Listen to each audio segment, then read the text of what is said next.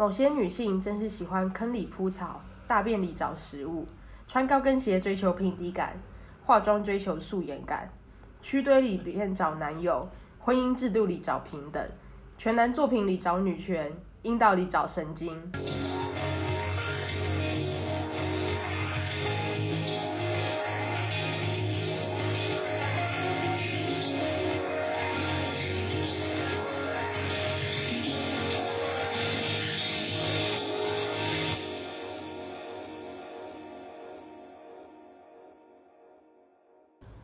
大家好，欢迎收听激进女性之家，我是小小的勇敢的战士弟弟吉，我是反男权女本位的快乐剪刀手弟弟安，我是不婚不生快乐一生的支教大使弟弟平，我是开性别眼后从异女转女童的弟弟猫。好，那我们这一集要讲的主题是性别分离，因为我们在 IG 上的一篇心理测验贴文里面有提到性别分离主义。那就有些朋友会问我们说，性别分离是什么呢？那我们今天就特别来录这一集，来向大家介绍性别分离主义的历史，它为什么会衰衰弱，然后以及未来我们希望能怎么做。那首先先向大家介绍历史，就为什么会有性别分离主义呢？就是在一九七零年代新左派民权运动的时候，女性参与。这个社会运动的时候，仍然被男性视为次等的，所以女性觉得说没有办法跟男人好好沟通。因为一九七零年代的激进女性主义者，他们认为跟男人沟通，想要想办法进入男人建立的体制是没有用的，因此他们想要采取性别分离，采取体制外的运动，建立女性自己的秩序。那么在当性别分离在当时取得什么样的成就呢？根据一些妇女运动的前辈表示，在一九七零年代，有数以千计的女性，她们抛弃了她们的男友、老公，去和姐妹住在一起，或者是甚至体验女同性恋的生活。那当时的前辈之一 she 拉 Jeffrey 说，这是她人生中做过最最正确的选择，而且她到现在都以这个选择为傲。那接下来，请弟弟安为我们介绍。当时非常著名的性别分离的盛世——密西根女性音乐节。好，密西根女性音乐节呢，是一个为期一个礼拜的全女音乐活动。那边的女生会自己牵水电搭帐篷，让女生在这个男权社会体验到全女性的活动，可以知道性别分离到底是什么感觉。举可是举办到后期啊，有很多男人想闯入，导致密西根女性音乐节在二零一五年就暂停举办了。甚至当时主导反对活动的男变性癖者还杀了一对女同志家庭，而美国法院还想把这个男变性癖者关到女性监狱。由此可见，男性多么憎恨女性性别分离主义这个举动。对啊，男性对于女性想要采取性别分离这个决定都非常的生气，看来是有踩到他们的痛点。那不只是在当时，性别分离主义受到了很大的男权反扑，现在依然情况也是如此。我们请弟弟平帮我们分享。嗯，就是澳洲有禁止举办女同性恋的活动，然后也有像外国就是有一些庇护所啊，或者是那个性侵受暴、收容性侵受暴妇女的庇护所，他们就禁止说全女。像之前有个女生她。就是受到很严重的伤害嘛，然后他进入到医院，希望可以提供他一个全女的环境，但是当下就被拒绝说，因为他那当下有个护理师，他其实是男变性癖者，然后就被拒绝说，哎，你这样子是歧视哦，不够包容哦。可是问题是因为这个女生她其实才刚受到男性的迫害，那面对一个只是一个有喜欢穿着女生衣服的男变性癖者，他当然也是会害怕。因为这个男生他不管是穿什么衣服，他或是他自己的认同什么，都改变不了他的染色体就是 X Y 的事实。然后还有像那个外国监狱啊，就有很多很多男变性癖声称自己是女生，所以就被转入女性监狱里面，然后就有很多的女受刑犯阴间承孕。那这样的那这样的事情就可以证明说。其实男变性癖就是一个谎话，因为如果说你真的是觉得自己是女生的话，那你为什么还要留着你的那个 可以把它切掉啊，对不对？但是就是切掉，你也不会改变你的染色体哦，所以我劝你还是不要做。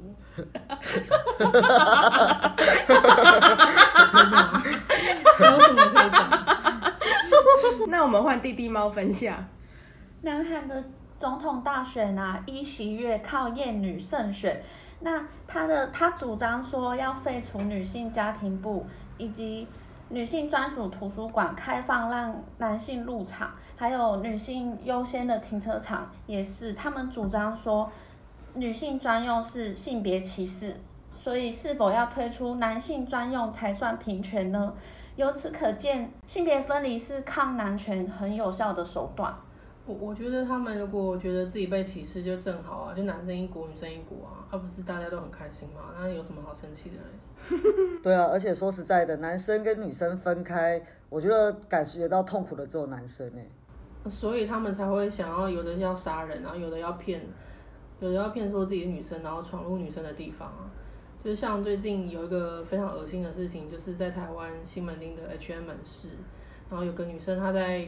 更衣室的时候，他就发现有个男的在那边戳弄他的，嗯，跟手指一样短小的，然后呢，他就是在那边抖动，很猥琐的看着那个女生。然后那女生呢，当下就是去跟 H N 的门市反映这件事情，但 H N 门市说，哦，因为为了要性别平等，所以我们就是更衣室就没有再分什么。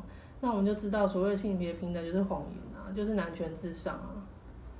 遇到男的的权利都转弯了。对啊，性别分离的空间对女性来讲是一个比较安全的庇护所，在男权社会有一个喘息的空间。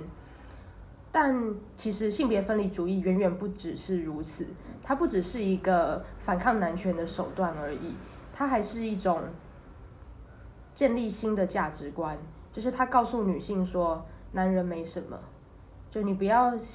相信男权社会告诉你的谎言，男人没什么。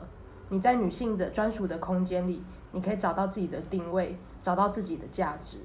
那既然现在性别分离受到这么大的反扑，那我们接下来就想要来聊聊，如果未来我们有能力的时候，我们希望建立什么样的性别分离空间呢？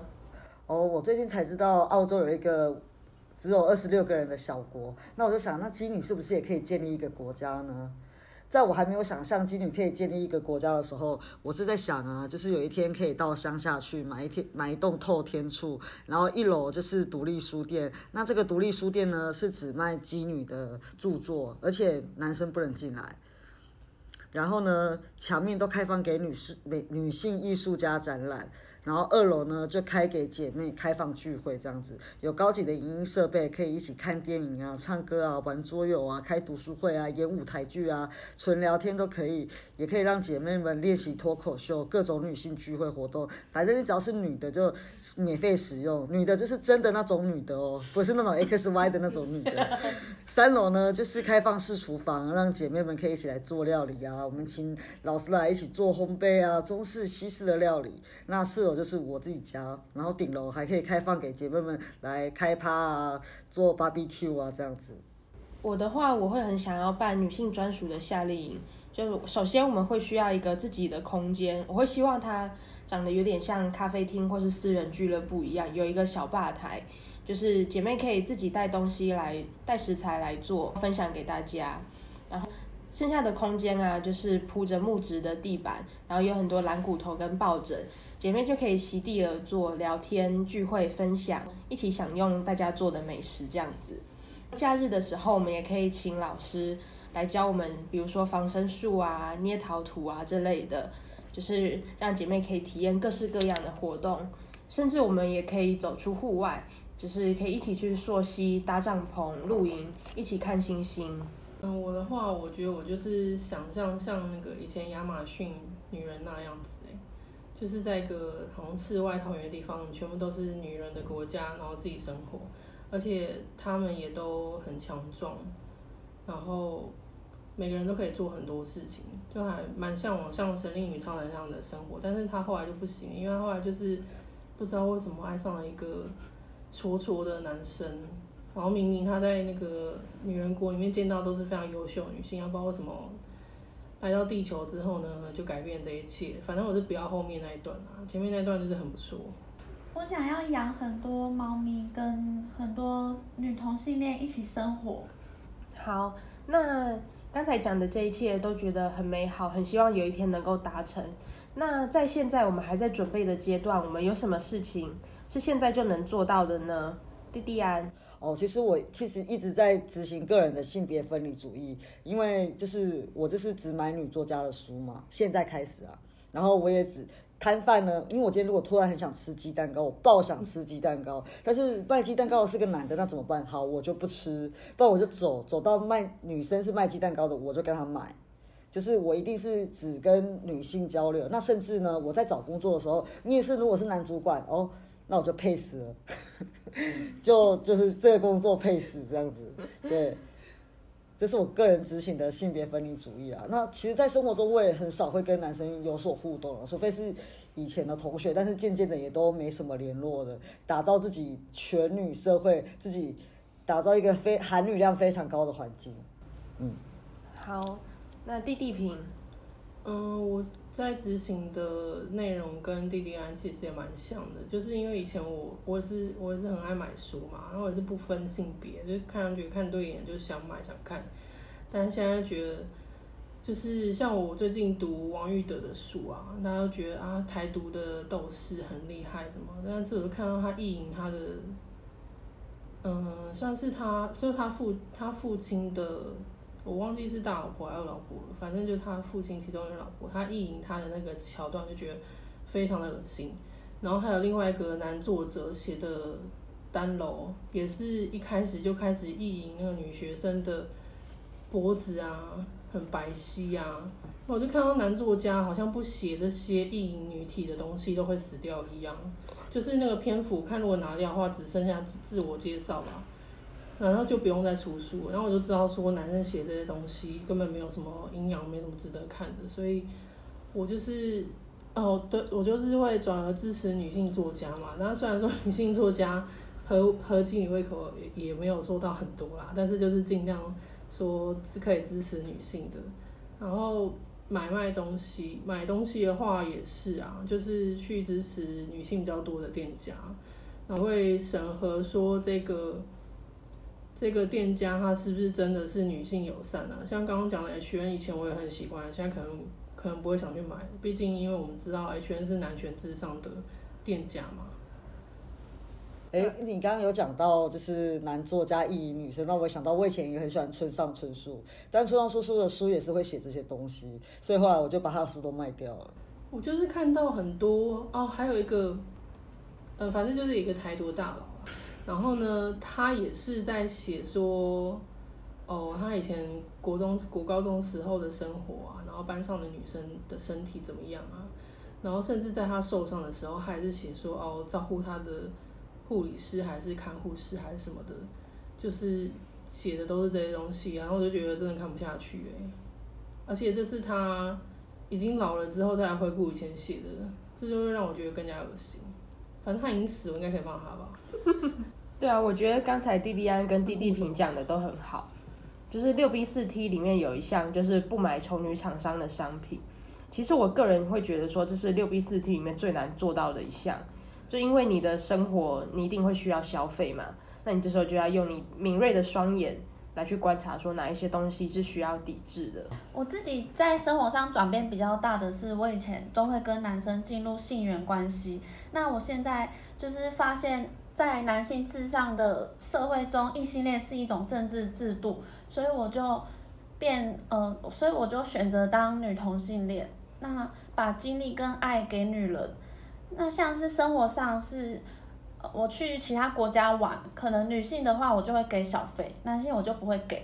然后坐计程车，如果男性跟我说话，我就不太会理会他们，因为我觉得这样就是把精力给男性，所以我选择忽略或是不给这些情绪劳动。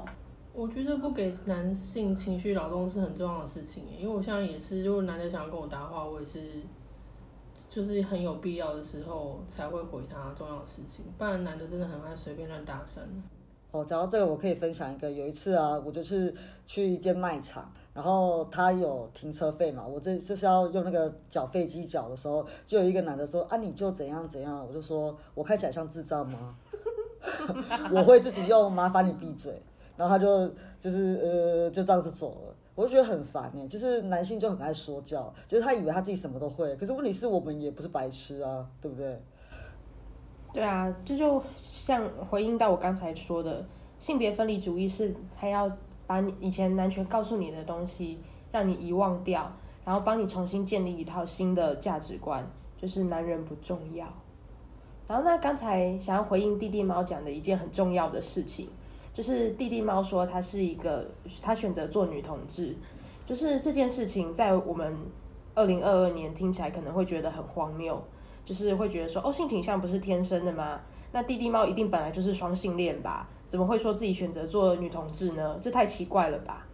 但我想要告诉大家，这件事情就也还是一样，就是男权社会告诉我们的谎言。在一九七零年代的激进女性主义者。他们就很极力的想要提倡一件事情，就是你的性欲取向它是社会建构的，所以当时很多女生她们就抛弃了自己的老公跟男友，然后去选择跟女生生活在一起。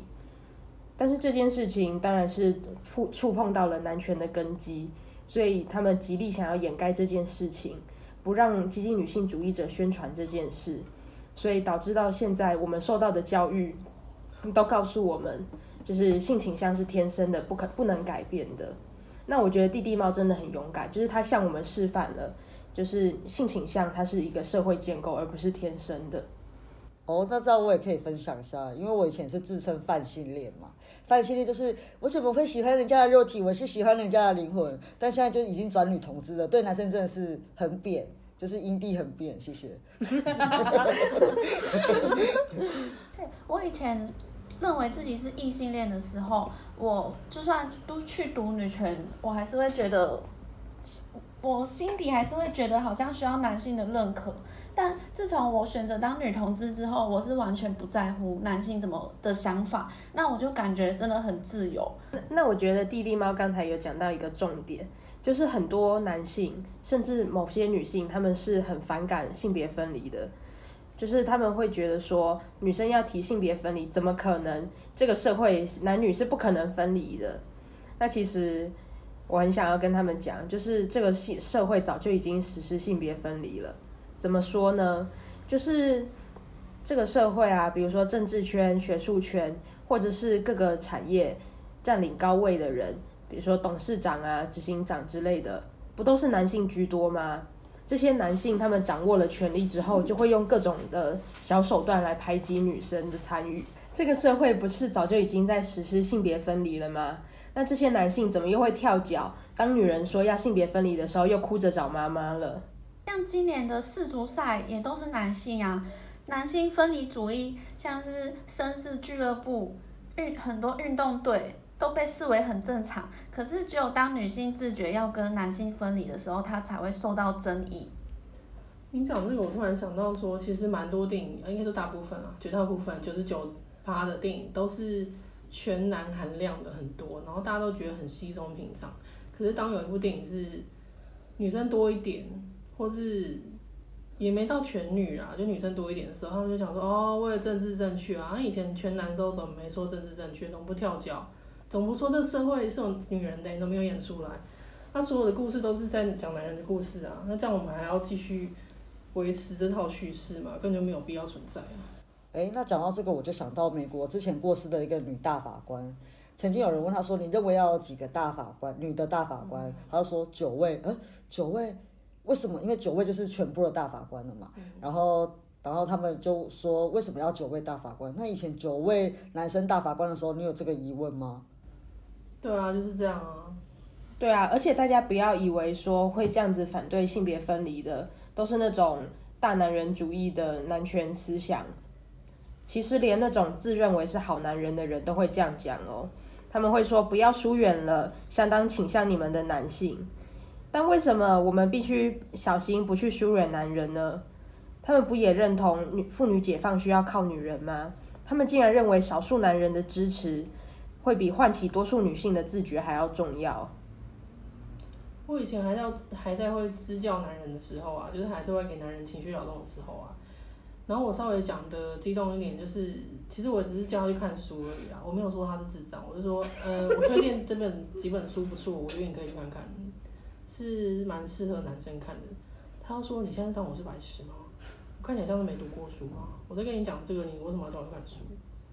然后我就知道说，就是这些人，就是其实你真的要跟他讲什么，他没有，他只是想表示说，哎，我支持你哦，那你不要走，你我要继续用你，你就留下来。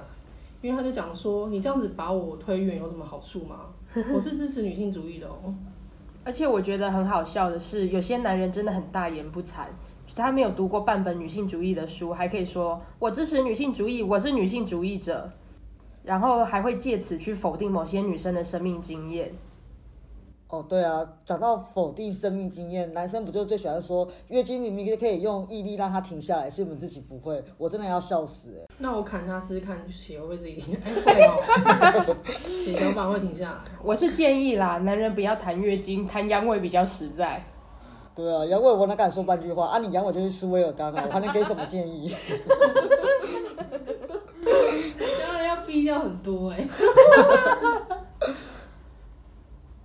我我之前还有看那种采访破百的老人，有女人跟男人，女人都是说远离男人长命百岁，那男人都是说要结婚。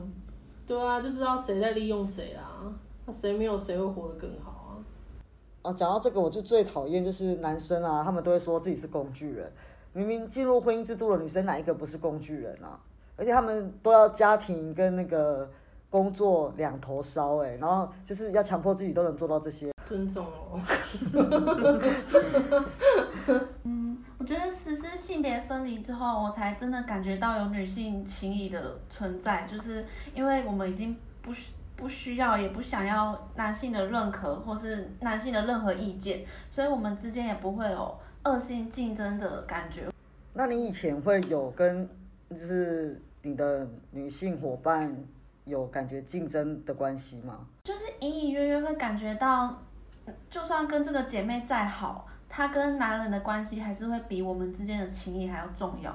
哦，你讲到这个我也可以分享，因为我有一个高中的时候有一个女性好友跟我非常好，然后我嗯，你知道那种就是朋友间的占有欲嘛，我就问她说，我是不是你心中的第一名？他跟我说，当呃没有，我未来的老公跟儿子超越你而已，你是第三名。哇，未来的就是他还没遇到就已经超越我了，我情何以堪？那时候我就觉得很生气。而且为什么是一定是儿子？我我之前国小到高中有一个很好的女生朋友，那她后来结婚之后也是就离我远去了。对，就是在性性别分离的社会里面啊，女性才能真的保有姐妹情，是因为不需要不需要在乎男人了嘛，所以就也不会有爱男。有一些姐妹相处久，你可能会知道他们的理念跟自己不太像，就是可能他们还是把爱男放在首位，觉得可能还是要嗯五五五分啦，可能还是要平等，但是我就是要全拿，女权就是要全拿。我我其实不太喜欢性别平等这句话，哎，因为就是在自自我欺骗啊。